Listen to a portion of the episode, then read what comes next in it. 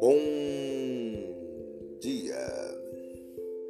Os sete hábitos dos pais e professores fascinantes, por Augusto Cury.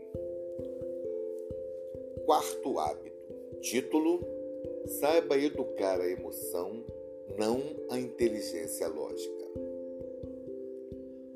Bons educadores ensinam seus filhos e alunos a explorar o mundo em que estão, do imenso espaço ao pequeno átomo. Os educadores fascinantes ensinam a explorar o mundo que eles são, ou seja, o seu próprio ser.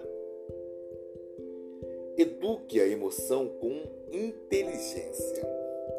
E o que é educar a emoção?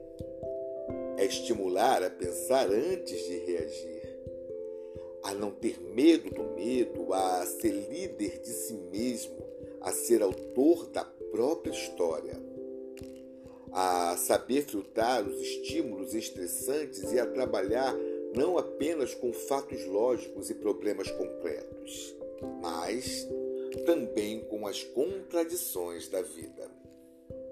Educar a emoção também é se doar sem esperar retorno, é ser fiel à consciência, é extrair prazer dos pequenos estímulos da existência.